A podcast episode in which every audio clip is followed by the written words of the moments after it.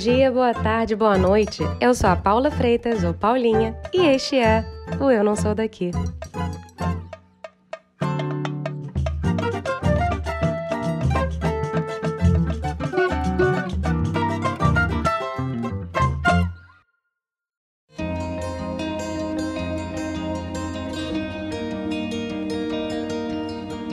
Vamos começar o programa de hoje com uma brincadeira. Feche os olhos rapidinho e imagina comigo três pessoas. Alguém que trabalha fazendo cirurgias, uma pessoa que trabalha no corpo de bombeiros e alguém que pilota avião. Imaginou? Seja honesto agora comigo e com você mesmo, tá? Quantos dos três você imaginou mulher? É, te peguei, né? Esse experimento foi feito com uma turma de crianças de 8 anos e retratado no filme Redraw the Balance do Fórum Econômico Mundial. Eles pediram para elas desenharem um cirurgião, um bombeiro e um piloto. 61 das crianças desenharam homens e só 5 desenharam mulheres. Pois é, o caminho para quebrar esses estereótipos de gênero é longo pra caramba, viu? E hoje, as mulheres são cerca de 54% dos estudantes de doutorado no Brasil. O que é incrível, óbvio, só que essa participação varia muito de acordo com a área de conhecimento e a pandemia vai mudar muito essa dinâmica. Como a gente sabe, o nosso buraco é mais embaixo. Desculpa aí o trocadilho, galera. Além disso, as mulheres brasileiras não estão tão bem representadas nos níveis mais altos da carreira. Em posições de liderança, as mulheres cientistas são apenas 14% da Academia Brasileira de Ciências. Pois é, é um longo caminho pela frente. A nossa convidada de hoje confessa que quando era criança, ela também não sabia muito bem qual era a cara de um cientista. Mesmo assim, ela já sonhava desde pequena em ser paleontóloga, astronauta ou até bióloga. Acabou virando biomédica. Bruna Paulsen é atualmente pós-doutorando em Harvard, em Boston, e explica como é importante ter grupos de cientistas diversos, como fundou o Clube de Ciências Brasil, como adora viver em Boston e até me explicou sobre o seu campo de estudo atual e sobre a tecnologia RNA que a gente tanto ouviu falar. Vem que até você vai querer virar cientista, viu?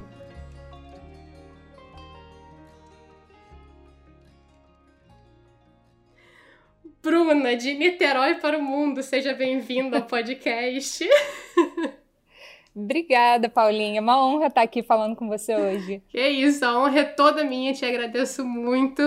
E a gente acabou de se tocar antes da gente apertar o botão e falar gravando que a gente não se vê há quase 20 anos. Pois é. Estamos oficialmente velhas. oficialmente velhas. Mas com a mesma mente. Exato. Pelo menos é, é experiência, é a vida que segue, não é mesmo? É, um, um, bom olhar otimista. Exato, exato. Senão a gente vai sentar aqui e chorar. Mas vamos começar então com uma pequena apresentação. Vou te pedir para dizer quem é Bruna por Bruna, por favor. Tá certo. Nasci e cresci em Niterói, tenho muito orgulho disso, no Rio. Sempre quis ser cientista, é, isso era certo para mim. Então, é, decidi que eu ia fazer, é, escolhi a forma de ser cientista através da biomedicina. Então, me formei na UFRJ. E desde a da graduação eu já buscava formas ambiciosas de chegar a perguntas que não tinham resposta. E é isso, sempre fui muito curiosa, ambiciosa e é, hoje eu estou aqui fazendo ainda a ciência que eu sempre tinha sonhado e, se possível, chegar em lugares mais, mais longe. Vamos ver. Essa é a Bruna. Vou cavucar um pouquinho mais a Bruna. Tá bom. desde sempre. O que você quer dizer desde sempre? Porque, assim, eu lembro de você na escola sempre muito inteligente, sempre muito simpática, sempre muito, assim, cara nos livros. Obrigada. Mas, cara, desde sempre. O que é desde sempre? Não, desde sempre mesmo. É, eu, eu sempre quis. Ah, quando eu era pequenininha, eu queria ser paleontóloga. Mais ou menos na terceira série, quando a gente tinha nove anos, eu decidi que eu queria ser astronauta. Mas aí eu descobri que eu tinha medo de ET e eu mudei de ideia. Então eu resolvi que eu seria bióloga, mas tudo isso dentro da ciência, né? Então na sexta série eu ia para os laboratórios de, de ciências que a gente tinha fora do horário de aula e aí a gente ia dissecar lula. Eu levava todos os pedacinhos de lula de volta para casa. Então eu sempre sabia que era por aí. Aí, mais perto do vestibular, eu pensei que eu queria fazer medicina, mas eu descobri que o meu negócio era. Eu queria estar trabalhando com, com perguntas que não tivessem resposta mesmo. E, e não que a medicina não tenha, de forma nenhuma, mas eu queria estar mais na bancada, mais mão na massa com a ciência básica mesmo. E foi aí que eu comecei a pesquisar o que, que eu tinha que fazer para ser uma cientista. E os professores, na verdade, lá no Abel ainda me ajudaram muito com isso. E hoje eu sei que existem várias formas de você ser um cientista e todo mundo nasce cientista. A gente perde, algumas pessoas perdem um pouco mais essa capacidade, mas eu acho que todo mundo nasce cientista. E eu só resolvi continuar com essa ideia e, como eu falei, fiz biomedicina, então assim, desde sempre mesmo eu queria ser, eu queria ser cientista. Só só mudou a área. Eu amei que você quis ser astronauta, mas você tinha medo de ET. Você Sim. nunca duvidou da existência dos ETs. Exatamente. Num universo infinito, eles devem estar em algum lugar, então eu não queria ser a primeira a encontrá-los. Ai, Jesus do céu. Mas tá valendo, tá tudo ótimo. Mas você falou aí, né, que você tá agora fora do Brasil e uhum. você tá morando em Boston. Só que eu queria que você entrasse um pouquinho no que que você tá trabalhando, no que que você tá estudando no momento e assim, imagine que eu não saí da escola 20 anos atrás, imagine que eu sou uma criança de 5 anos de idade, porque eu não sou das ciências, eu sou de humanas. Justo. um, então, Desde quando eu entrei na, na universidade, eu conheci o professor Steven Shen, que foi com quem eu trabalhei na UFRJ durante a minha graduação, meu mestrado, meu doutorado. E, e ele foi um dos pioneiros no, no Brasil a trabalhar com células-tronco. E existem vários tipos de células-tronco que eu não, não vou entrar em detalhe, mas esse tipo que ele estava interessado em trabalhar, que a gente chama de pluripotentes, são as células-tronco que podem virar qualquer célula no seu corpo. Podem virar neurônio, músculo, osso, qualquer coisa. E naquela época, no final do, dos anos 2000, o interesse de todo mundo era muito grande nessas células porque a gente achou que com elas a gente curaria qualquer doença. Né? Se elas podem virar qualquer coisa, agora a gente resolveu os problemas do mundo. E foi muito legal estar trabalhando com ele no momento que isso estava explodindo no Brasil. Mas ao longo do tempo, a gente viu que essas células tinham um potencial que ia além de poder curar uh, doenças através de substituição de tecidos. Então, muito se pensava que você ia, por exemplo, curar uma pessoa que não pode andar porque teve uma lesão na medula. Então, se a gente fizer neurônios que vão substituir a medula, aquela pessoa agora anda. Isso ainda é um dos potenciais e uma das possibilidades, mas hoje a gente sabe que é um pouquinho mais distante e tem algumas pesquisas ainda acontecendo para tornar isso possível. O que é possível hoje em dia com essas células, que têm uma relevância gigante, é que a gente consegue modelar doenças.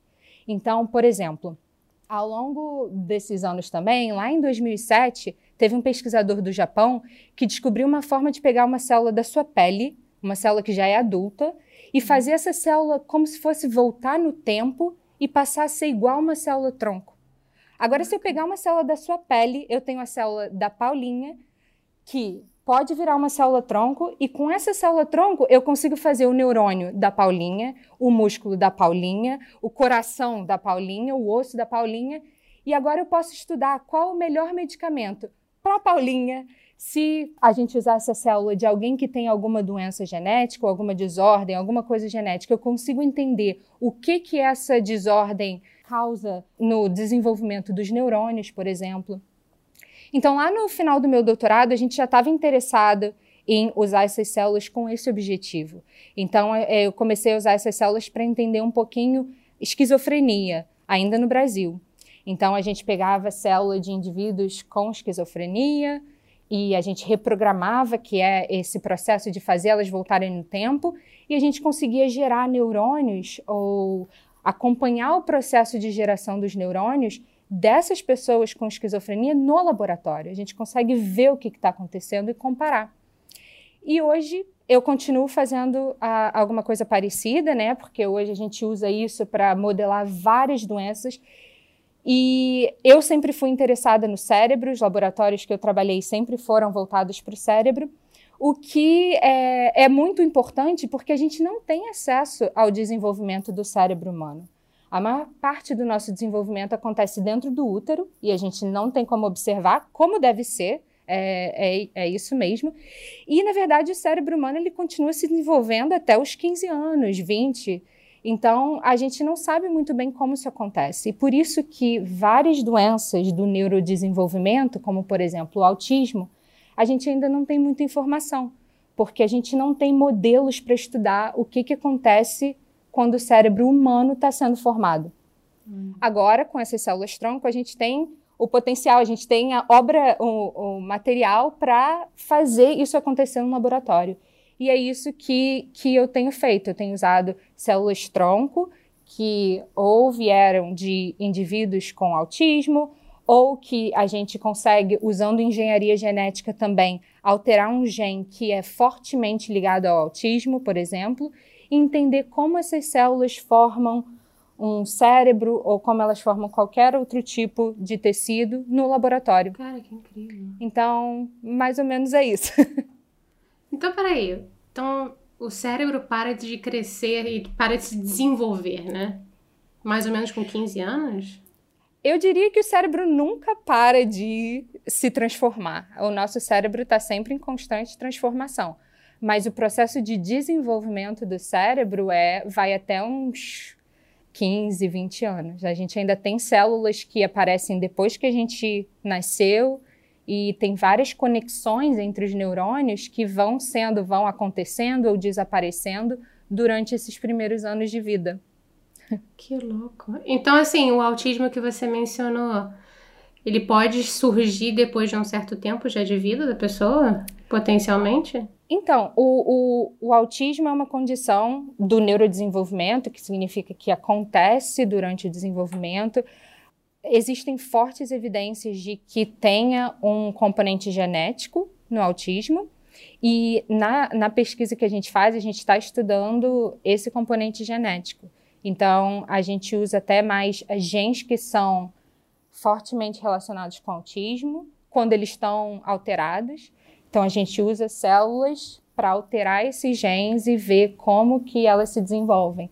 Então, por causa desse componente genético, ah, muito provavelmente ele já está ali desde sempre. Olha. Mas enfim, é uma combinação de vários fatores. É muito, é uma condição bem complexa de qualquer uma das condições, na verdade, que afetam o nosso cérebro são complexas. É, é muito difícil você ter uma coisa que é muito simples de entender.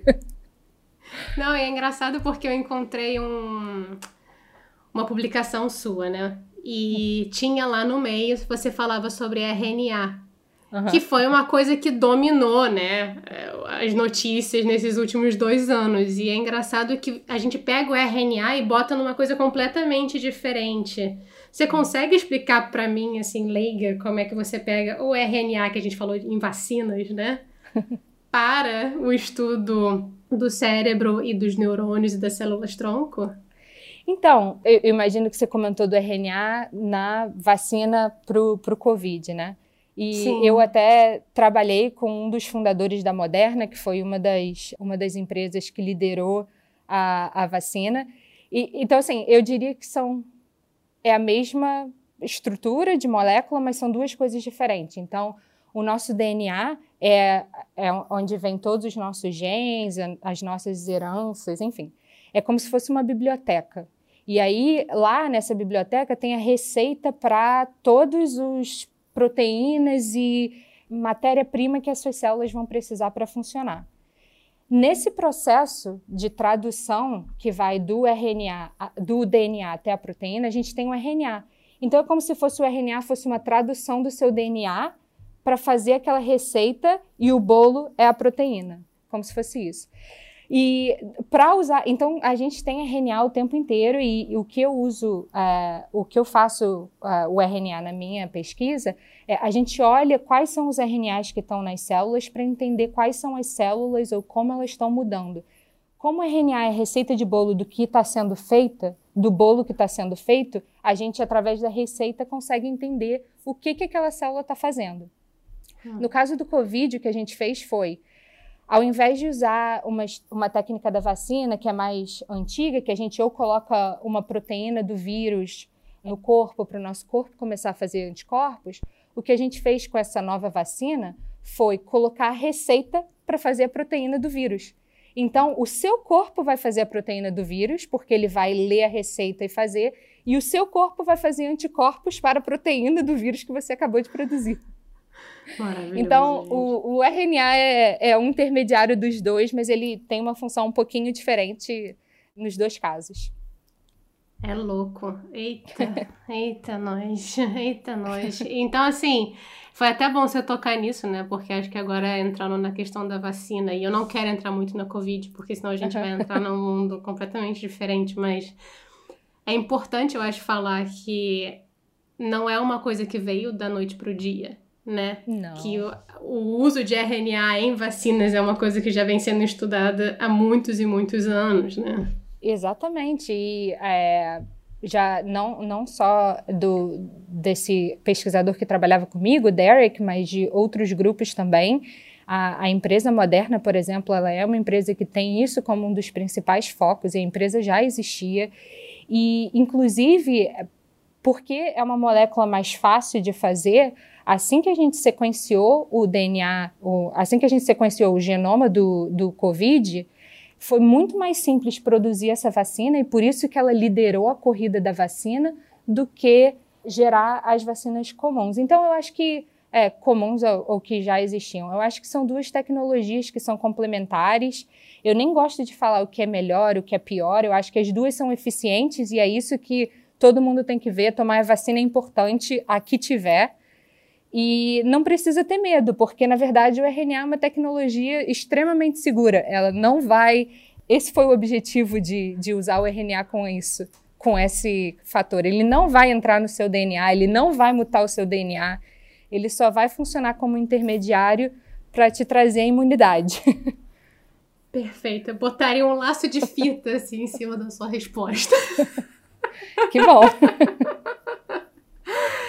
Cara, é uma coisa que é muito engraçada, né? Porque acho que assim, a gente se conhece há muitos anos. Você tomou asas e foi para um buraco, e eu tomei asas e fui para outro buraco.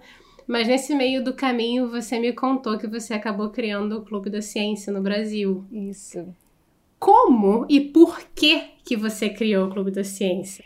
Eu sempre fui interessada em como que a gente poderia melhorar a ciência no Brasil, e, e muito disso inspirada pelo pesquisador principal que eu trabalhava no Brasil, Stevens, que tem isso como um, um, grande objetivo, mas eu acho que a gente só enxerga as necessidades e, e, os problemas, mesmo as diferenças, quando você se coloca do lado de fora. Então, foi quando eu saí do Brasil e eu vim para cá há sete anos que eu comecei a ver quais eram as coisas que tinham aqui que a gente poderia melhorar para o Brasil e assim também como reconhecer várias vantagens e oportunidades que a gente tem que às vezes não são comuns aqui. Então é só ter uma visão de fora te dá uma é, perspectiva completamente diferente. E uma coisa que, que eu comecei a pensar muito é que eu te disse que eu sempre quis ser cientista, mas eu não sabia o que, que era um cientista. Eu não sabia a cara que um cientista tinha, o que, que um cientista fazia, se um cientista tinha vida normal. E eu sei que pode parecer bobo, ainda mais hoje que a minha vida é rodeada de outros cientistas, mas eu tinha essas dúvidas e eu perguntava para os professores assim, como, o que, que é? A gente basicamente não sabe quem é um cientista. Isso está começando a mudar, mas ainda é muito ruim. Toda criança quer ser jogador de futebol, quer ser atriz de novela, porque a gente tem a vida dessas pessoas expostas em todos os lugares, na televisão, nas revistas. Todo mundo sabe como deve ser legal ou como parece ser legal ser uma cantora super famosa ou um jogador de futebol que ganha rios de dinheiro. Mas a gente não sabe o, o que, que é o cientista. Então, a ideia do Clube de Ciência Brasil é um pouco quebrar essa barreira que existe entre o que é o cientista e que qualquer um pode ser um cientista. Como eu falei, eu, acredito, eu acho que toda criança nasce pensando em fazer ciência. Quando um bebê continua jogando uma colher no chão e vendo que ela cai o tempo inteiro, ele está experimentando ali, ele está aprendendo gravidade. E isso quebra porque a gente não vê a ciência como uma possibilidade. Se a gente quebrar isso e mostrar para os jovens que um cientista é alguém igual a eles, ou a mãe dele, o pai deles poderia ser um cientista, ou eles mesmo, mesmo jovens, podem ser ciência, eu acho que a gente vai ter muito mais cientistas e aproveitar esse potencial que já vem com a gente desde que a gente nasce. E aí eu fui inspirada por um grupo de amigos que estava aqui na Harvard também. Eles eram faziam doutorado aqui, mas eles eram do México. E o que eles estavam fazendo era eles estavam levando a pesquisa que eles estavam fazendo no laboratório para o México, quando eles iam passar férias de verão em casa, e apresentando essas pesquisas para as crianças, para crianças do ensino médio ou que tinham acabado de entrar na faculdade. E isso começou no México, mas logo já foi para Bolívia, para Colômbia, e aí eu com mais três amigos trouxe também para o Brasil, ao mesmo tempo que foi para o Peru, para o Paraguai. Hoje a gente está na Espanha também, no Equador e nos Estados Unidos. E é isso. e hoje eu tô, é, eu sou uma das co-diretoras do Science Clubs International, que é a organização maior que engloba todos esses clubes de ciências que estão espalhados pelo mundo. Nossa mãe, nossa mãe. E assim, te dá um pouquinho de. Você vendo, você falou muito da comparação, né? Você estando de fora e tudo mais. Recentemente, a gente lançou o um episódio com o Markley, que é um uhum. cientista, ele é um biomédico também, que está em Düsseldorf.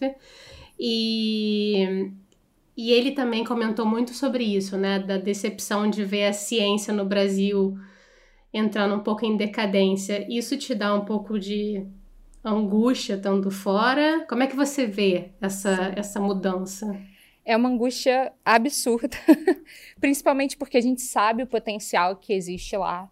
E quando a gente diz que o povo brasileiro é criativo, é, eu, não é exagero. É, até quando eu comentei que a gente, vindo para cá, eu aprendi a ver os problemas de uma forma diferente, eu também vi as vantagens e, e oportunidades que a gente tinha que não existem aqui. E então assim, é isso que é triste, é ver todo esse potencial sendo desperdiçado e jogado fora ou as pessoas tendo que sair do país, que é depende um pouco de oportunidade para conseguir fazendo o que eles têm prazer e o que eles sabem fazer de melhor. Mas ao mesmo tempo, eu acho que eu sou uma pessoa otimista nesse sentido e a gente teve a última edição do Clube de Ciência Brasil agora em outubro, na Semana da, da Criança. E ao conversar com os alunos que estavam participando do meu clube, eu vi que existe um interesse deles também em ajudar a fazer a diferença, ajudar a transformar esse cenário.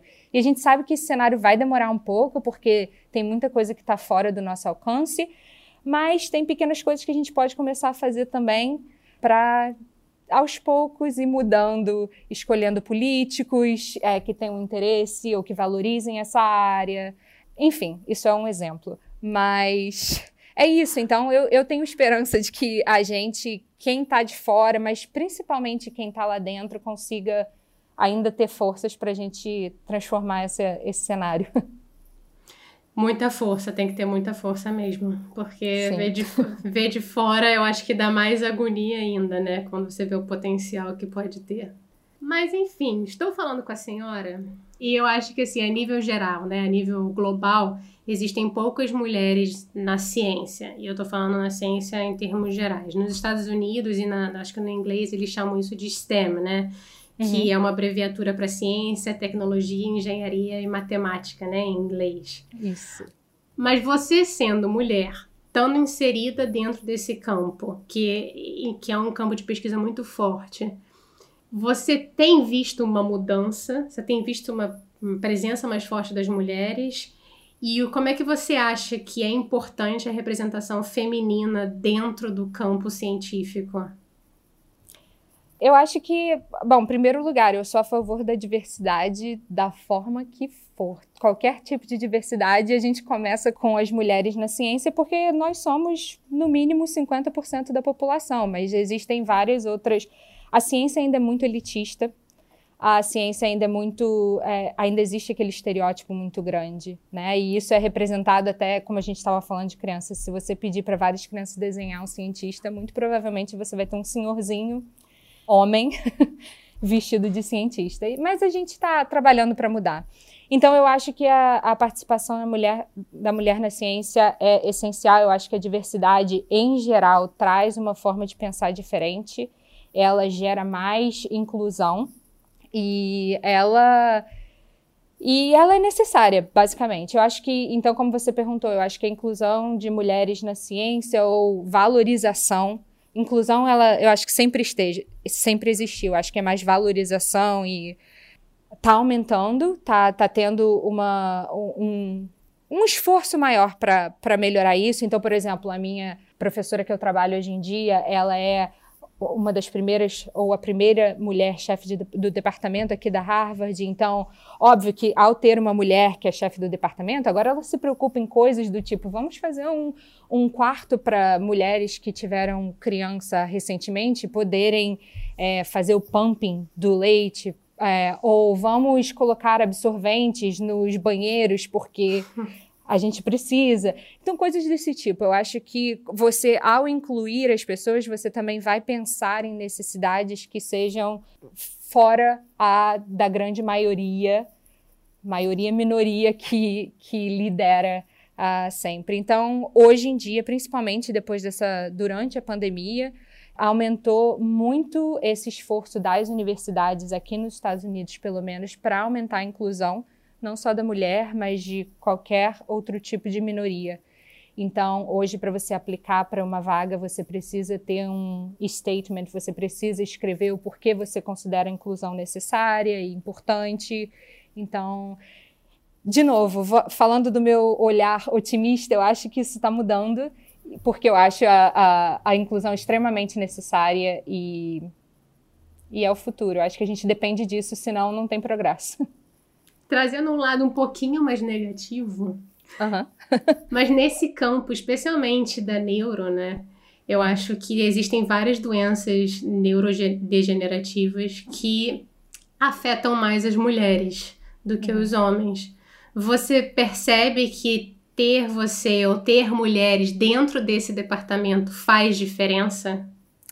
Tá, essa é uma excelente, excelente pergunta, porque até assim, é, existem, na verdade, várias doenças que ou afetam mais mulheres ou afetam mais homens, ou que afetam de forma diferente diferentes grupos étnicos, por exemplo. E a ciência sempre foi muito elitista do jeito de fazer a ciência e na experimentação também. Então, pelo fato de muitas vezes quando você faz experimentação, opta-se por só usar, se você está usando animais para experimentação, só usar os os machos e não usar as fêmeas. E com isso a gente acaba não aprendendo muito sobre o outro sexo ou sobre uma, um grupo diferente.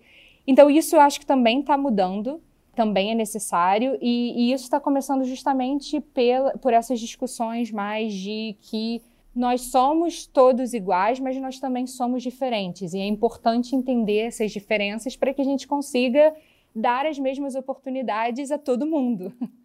Então, com certeza isso está mudando. Hoje, é, na, na área da neurociência também, muitos, muitas pesquisas estão focando em entender diferenças entre é, mulheres e homens, por exemplo, ou sexo feminino, sexo masculino, para que a gente consiga ter melhores medicamentos e melhores tratamentos para qualquer um. Com certeza, com certeza. Bora falar de Boston? Vamos! você tá aí, você falou há sete anos, né? Você se mudou, foi, saiu do Brasil há sete anos atrás. Como é que é viver em Boston? Em Boston? eu ainda, eu não consigo tirar o carioca, então ainda vai Boston mesmo. um, Boston é. Eu, eu me encantei. Quando eu vim para Boston pela primeira vez, eu, eu recebi uma bolsa que eu ia passar aqui por um ano. E aí eu pensei, ah, esse é um, é um bom tempo de eu ficar um ano, porque eu vou entender o que, que, é as, o que são as quatro estações. E se eu não gostar, se eu não me adaptar, eu vou embora. Porque muita gente no Rio costumava ir para alguns lugares na Califórnia, porque era mais parecido com, com o Rio. E eu resolvi testar aqui. Mas eu me encantei com as quatro estações, que era uma coisa que, se você é do Rio ou da região sudeste do Brasil, pelo menos, ou do norte, você não deve conhecer. E, e eu acho, inclusive, que, que afeta a produtividade. Eu, eu, comecei a brincar com as pessoas que eu acho que as quatro estações, elas fazem você perceber que a Terra está girando em volta do Sol e que o tempo está passando. Então, o que eu sentia no Brasil era que o ano começava depois do Carnaval.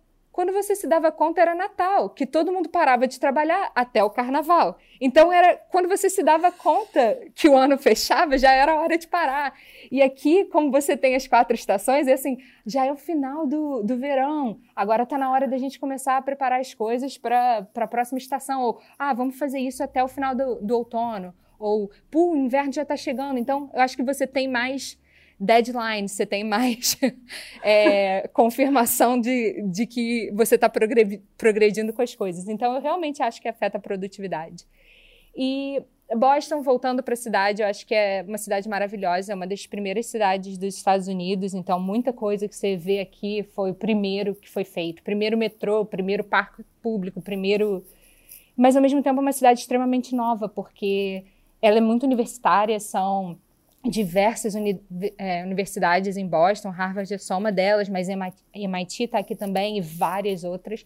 Então, a população é, de estudantes é muito grande e você tem muitos prédios novos, tem muitas grandes empresas vindo para Boston por causa desse potencial das universidades, das pesquisas que acontecem. Então, várias grandes empresas mudando aqui, então tem muita é, inovação mas ao mesmo tempo você olha para uma igreja, uma das primeiras igrejas feitas no país. Então, eu digo que é uma cidade dos contrastes. É muito pequena, cinco vezes menores, menor que o Rio, mas ao mesmo tempo parece uma cidade grande. Então, é, eu, eu sou apaixonada por Boston. Acho que depois do Rio é, é a minha cidade favorita. E acho que faz muita diferença. As estações, como eu estava falando, fazem muita diferença. Eu sempre digo: se você quer visitar Boston, você tem que vir pelo menos quatro vezes Nossa. e uma em cada estação, porque é uma cidade diferente. então, é isso. Esse é Boston. Apaixonadíssima. É. Gosto muito. Mas você está agora, assim, numa, num casamento quase ad eterno com Boston. Mas rolou algum choque cultural quando você chegou aí? rolou, com certeza. Rolaram vários choques e hoje é legal vendo pessoas que chegam, brasileiros que chegam mais recentemente, tendo os mesmos choques que, que eu tive. Um, eu acho que a cultura é bem diferente, eu acho que a gente é muito mais próximo, então tiveram vezes que eu estava no metrô, começava a conversar com alguém, o que não é uma coisa comum, e depois que chegava no fim da viagem, daquela conversa legal, eu dava um tapinha no ombro da pessoa e aquilo não era muito bem recebido. então, eu aprendi a ser uma pessoa mais distante. Eu acho que hoje, hoje o choque é quando eu vou para o Brasil e que eu estou não tocando em ninguém, dando a mão para apertar ao invés de dar um abraço. É, então, esse eu acho que foi um dos maiores choques. E até te, teve uma situação que foi. Aqui em Boston tem um grupo, como tem muito universitário, tem um grupo brasileiro é, de pesquisadores universitários muito grande organizado. Inclusive, se alguém está vindo para Boston, eu super indico entrar em contato. Hoje, esse grupo está em vários é, lugares dos Estados Unidos, na verdade, mas começou aqui. E eles fazem reuniões que a gente fala português, eles servem coxinha, guaraná, e a gente discute ciência. e na primeira vez que eu fui nesse encontro, eu fui meio que para ver qual era, porque eu estava me sentindo, eu já já tinha um mês que eu estava aqui, então eu já tinha cansado de ser turista, agora eu preciso aprender a viver aqui. E estava tendo uma, uma discussão com, com uma atriz, na verdade, e ela perguntou para mim o que, que eu sentia falta. E eu falei que eu sentia falta de abraço, porque não tinha abraço. E, e eu virei a menina do abraço entre o grupo dos brasileiros. Foi isso. Eu ganhei mais abraço do que do que eu teria ganho em um mês no Brasil, eu acho. Mas foi muito bom. É, é, esse acolhimento também do grupo brasileiro, que era muito grande quando eu cheguei aqui, foi muito importante também para ajudar a dar uma quebrada nessas barreiras culturais. Como é que é o nome do grupo, para quem quiser ir aí procurar? É chamado de Pub Boston, que é pesquisadores e universitários, universitários brasileiros em Boston.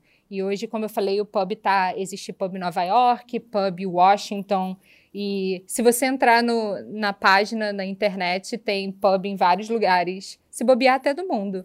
Mas aqui nos Estados Unidos, com certeza. Caramba, que barato. É. E assim, tem uma coisa que você comentou aí que você está trabalhando em Harvard. Uhum. Só de falar Harvard, acho que sim, tem um peso, né? Tipo, é. botou um elefante em cima da mesa. Pá! É. Você sente esse peso em cima de você e no, ao mesmo tempo rola uma pressão de você, talvez você com você mesma, uhum. mas também assim do mundo e do campo acadêmico e de pesquisa, de entrega, de sempre estar tá sendo a melhor. E você falou que você é ambiciosa também, então imagino que sim, né? Existe. E eu acho que essa pressão é, é diferente. Isso foi uma outra coisa que eu também aprendia. No início eu tive um pouco de, de dificuldade de aceitar que eu era parte aqui, que eu era então eu, eu vim com aquele complexo de vira-lata, de achar, ah, mas é, que a gente chama de síndrome do impostor, talvez em português. É, de achar que. E eu ainda tenho, não estou falando que eu tô livre disso, não, mas era muito pior. De achar que eu não, não pertencia. Mas isso mudou. E isso começou a mudar porque eu vi que as pessoas ao meu redor eram iguais a mim. E, então, assim, press essa pressão aqui dentro, eu acho que ela não existe tanto porque tá todo mundo mais ou menos na mesma, no mesmo lugar, né?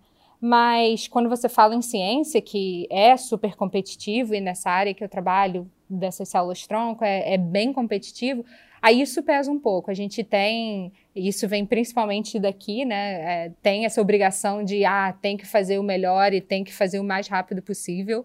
Então, existe uma grande pressão, sim. Eu acho que é, é, é mais uma pressão do, da área mesmo, da, na ciência. Fora isso, é, eu acho que talvez eu já tenha aprendido a lidar um pouquinho com, com a pressão, no sentido de que. É, de me cobrar ou de achar que não, não, não é bom o suficiente. É difícil, é difícil pra caramba, mas eu acho que tô, tô indo lá. Eu imagino. Imagino, assim, não deve ser, não deve ser fácil. E, e uma outra coisa que eu acho que é engraçado, né? Engraçado. Eu sempre falo engraçado, mas não é engraçado, né? É curioso é o termo certo. Mas você tá em Boston uhum. e você tá em Harvard, que, e assim, se você entrar no site, você começar, eu fui cavucar um pouco os laboratórios, o que que existe, e é impressionante, tem gente assim, os nomes, ah, fulano que veio de não sei aonde, fulano que veio de outra parte do mundo. E assim, isso deve acho que deve rolar um choque cultural dentro do choque cultural, eu imagino, ou estou viajando. Não, isso é, é sensacional e a gente, na verdade, sempre comenta sobre isso. Acho que o, o que você tem que aprender quando você chega aqui não é a, a lidar com a, maior parte lidar com Boston com a cultura americana necessariamente. É óbvio que a cultura americana tem uma influência muito grande porque a gente mora aqui. Mas a gente está rodeada, a maior parte dos meus amigos não são pessoas que nasceram e cresceram em Boston, são pessoas que vieram de vários lugares do mundo.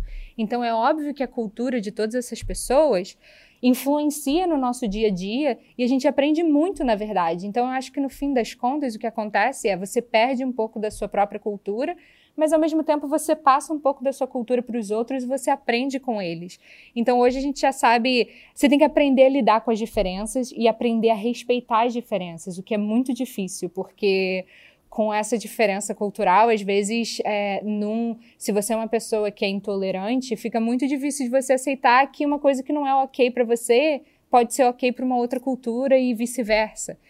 Então, eu acho muito legal, assim, existem vários treinamentos aqui também, como parte de, assim que você Olha. chega, você precisa fazer para E, e, a gente também é ok. Eu acho que parte dessa, dessa tolerância é aprender que pessoas que acabaram de chegar vão ter um pouco de dificuldade e às vezes vão fazer comentários que não são apropriados. E eu acho que o nosso papel é, quando isso acontecer, é de uma forma respeitosa, tentar ajudar a abrir os olhos daquela pessoa e tomara que eles mudem. A maior parte das pessoas muda e é todo mundo muito tolerante, muito é, inclusivo, o que é muito legal. Mas é isso, eu, eu adoro ver a diferença cultural e, e, a pluralidade que a gente tem aqui com gente vindo de lugares que às vezes eu nem sabia que existiam. Tipo é, isso qual, é muito legal. Assim? Ah, agora, a maior parte dos meus amigos, eu nem vou pensar num exemplo agora, mas é, a maior parte dos meus amigos são pessoas que vêm de lugares clichês. Uma, a minha grande amiga aqui é da Argentina. E a gente acabou com toda a rivalidade entre Brasil e Argentina, porque mas muita gente da Europa também, é, Sri Lanka, alguns lugares da África. Europa é o que domina. Europa e outros lugares dos Estados Unidos domina a ciência, é muito onde a ciência é, tem mais oportunidades mesmo, mas também tem muita América Latina. Com clubes de ciência eu conheço gente de vários lugares também da América Latina, então é isso. Isso é bom, isso é bom. Levando a ciência para a América Latina, não só para o Brasil. Isso. o, você falou aí, né, que você está dentro da cultura, de uma multiculturalidade. Mas no uhum. fim das contas, você ainda está nos Estados Unidos. Sim. a maneira de trabalhar e você sentiu diferença, você tem, porque o americano é meio conhecido por ser meio workaholic, né? Viciado no trabalho viciado em ascensão e assim, meio que não ter vida. Você é. foi você foi picada por essa, esse mosquitinho ou não? Ah, então, eu, eu nem vou generalizar no, no americano, porque da mesma forma que eu sempre falo para eles, quando eles têm alguma pergunta sobre cultura no Brasil, ou eu falo Brasil é gigante, o Brasil é tão grande quanto os Estados Unidos, é, então, assim, existem muitas diferenças, né? Da mesma forma que você, a gente sabe que no norte existem coisas que são diferentes que no sul do Brasil, aqui também, se você for para Califórnia e ou Boston, vão ser situações um pouco diferentes. Mas na ciência em geral, é o que eu posso falar. eu gosto de falar isso para os alunos novos. Tem uma grande vantagem da ciência que é muito flexível com horário e com trabalho. Então, você sabe o que você tem que fazer, então se eu não puder vir no laboratório amanhã e eu não tenho nada para fazer no laboratório amanhã, eu posso não vir.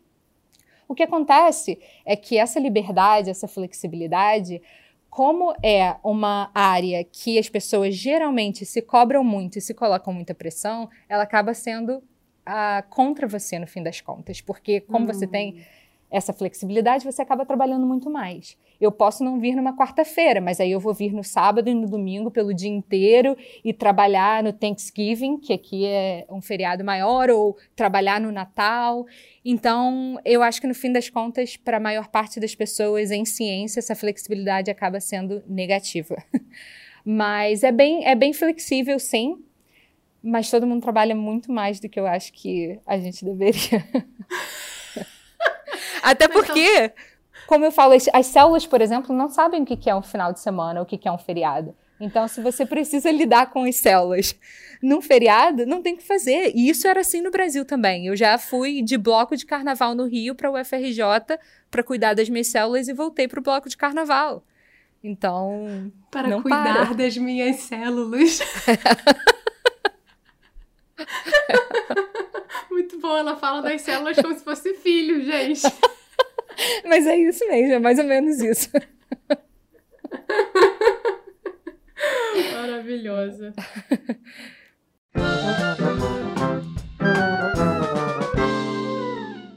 Pô, vamos agora então de momento que eu estou chamando de momento chorrindo, que é o momento uhum. rir para não chorar. Okay. Que é onde eu pergunto se você já passou alguma gafe, algum perrengue aquele momento embaraçoso, embaraçante, embaraçoso em Boston ou nos Estados Unidos de forma geral. Uhum.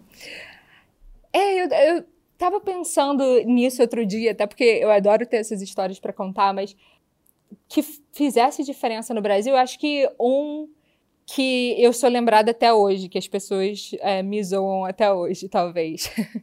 É, aqui, a, é, pelo menos no Brasil, não sei se no Brasil é diferente, mas para mim, torto, torta e bolo poderiam ser a mesma coisa. Eu, ou pode ser coisa diferente também, mas não existe uma distinção muito óbvia. Existe, existe sim, Bruna. Vamos então, lá. Talvez... então talvez o problema seja eu. Bolo é, fo... Bolo é fofinho. A torta normalmente tem aquela crostinha. ok. Então, eu, Bruna, chamava bolo e torta da mesma coisa. E quando foi o meu aniversário de 30 anos aqui, o chefe lá do laboratório, ele queria organizar uma coisa para mim e ele me perguntou em inglês se eu queria bolo, torta ou bolo de sorvete. Só que quando ele perguntou isso, eu não percebi a vírgula entre o bolo e a torta, e eu falei que eu queria bolo torta, porque eu achei que fosse uma coisa só. E aí o que ele fez, ele não falou nada, o que ele fez foi, ele comprou várias tortas, ele empilhou as tortas, colocou uh, aquele frosting, uh, a cobertura em volta das tortas, é, é, imprimiu uma foto minha, colocou em cima, e eu virei a menina bolo torta. Então, acho que até hoje as pessoas me me chamam de Bruna é, Pie Cake. E é isso. Ai, gente, é muito bom! Foi, foi ótimo, é super doce o bolo torta que fizeram para mim, mas virou é tradicional.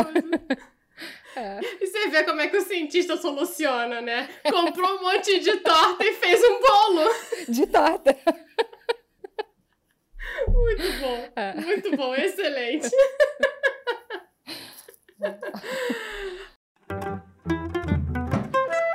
Então, pai cake. É. Vamos de momento bate-volta, que eu tô chamando de momento Marília Gabriela. É VaptVupt, hein? Tá bom, vamos lá.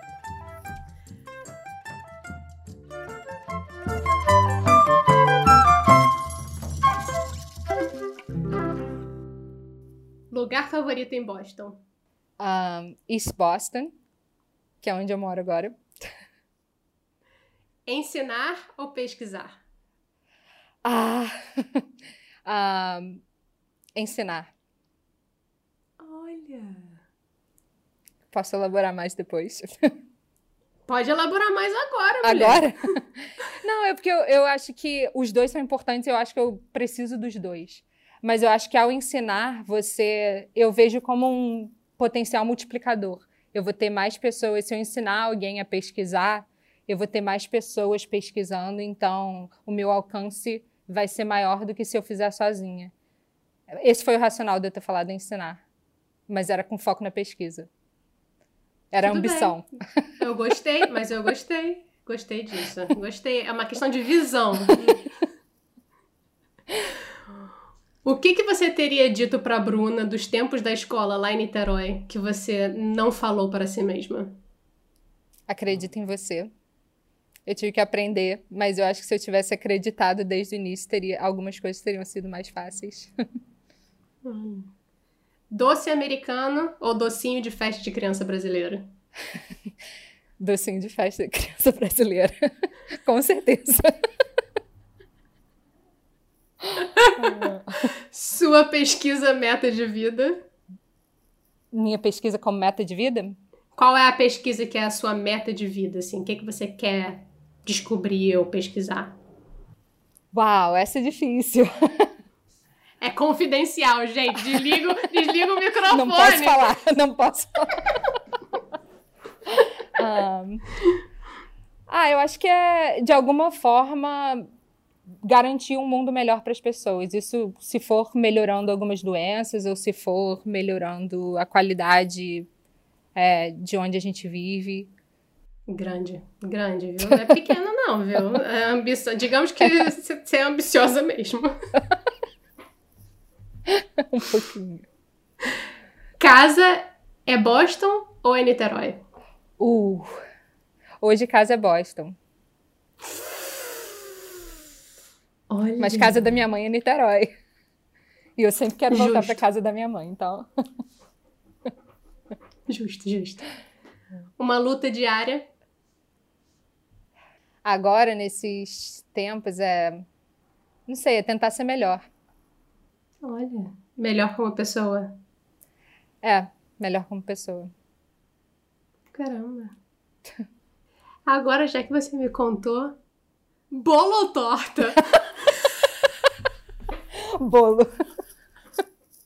E não Ela sabe a diferença, gente. Eu aprendi. Ai, meu Deus do céu.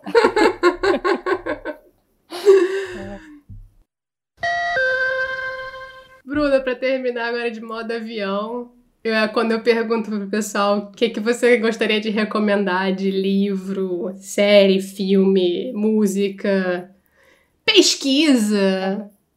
Você que manda. Joga aí pro mundo. Ah, eu acho que a gente, sei lá, eu acho que a gente precisa, em geral, ser mais tolerante. Eu acho que o mundo está caminhando nesse sentido, mas foi um dos principais focos da gente no Clube de Ciência Brasil esse ano. A gente precisa ser tolerante, a gente precisa aprender a trabalhar em grupo e para garantir o nosso futuro. Eu acho que o nosso futuro está ameaçado e eu acho que isso não é mais novidade para ninguém. E o que a gente puder fazer para melhorar isso, acho que cada um tem que reconhecer a sua parte também. Ninguém tem o papel de só viver no mundo, né? Eu acho que todo mundo tem alguma forma de contribuir, ainda que seja através da educação de uma outra pessoa que vai fazer um pouco mais. É, ou não um pouco mais, vai fazer diferente. Então, acho que é isso. Assim, eu não sou muito da, da TV, infelizmente, gostaria de ser um pouquinho mais. Mas eu tento, com filmes e livros, é, tento sempre ser melhor e aprender alguma coisa. Então, acho que essa é a mensagem. Tem algum aí que você quer recomendar, que você viu recentemente ou que você leu recentemente? Eu, eu tinha pensado, talvez, uh, um livro que eu li recentemente foi Radical Candor, que foi um pouco para eu aprender a. É um livro que te ajuda um pouco, principalmente com feedback, te ajuda a liderar uma equipe, que eu acho que é uma função super importante. Eu tenho uma dificuldade muito grande em dar um feedback negativo. E um feedback negativo não precisa ser uma coisa necessariamente ruim, é uma forma de você ajudar a outra pessoa a melhorar também, a demonstrar uma coisa que talvez não esteja óbvia. E eu não sei fazer isso muito bem, então eu estou buscando formas de ser um pouco melhor com isso. E se eu tivesse que indicar um filme, é, um filme que nem é mais tão novo assim, mas é, um filme que eu gostei muito foi Arrival. Eu não sei o nome em português. A Chegada, eu acho. A Chegada. Faz um pouco do, do paralelo, assim, do que é a vida de um cientista de uma forma exagerada e... É, então é aquela busca de tentar resolver um problema que tem o potencial de mudar, de impactar a vida de muitas pessoas. E ao mesmo tempo a gente acaba colocando várias coisas em risco por isso, mas é aquela paixão de, de ajudar, de fazer, tentar fazer a diferença de alguma forma. Então, é isso, eu me identifiquei um pouco com aquele filme, eu acho que é um filme que eu indicaria para qualquer pessoa. Tem a Amy Adams maravilhosa, poderosíssima. É. Como cientista-chefe. Mulher. Mulher! É. Exato. Bruna, muito obrigada mesmo, viu? Que você siga forte aí na, Isso, na luta. agradeço. De verdade. E, e que se a gente se encontrar aí nas esquinas de Niterói, possamos comer um italiano. Justo. Ou se for nas esquinas de Boston, você me leva pra tomar cerveja com a galera do pub aí. Claro, com certeza. Vai ser um prazer.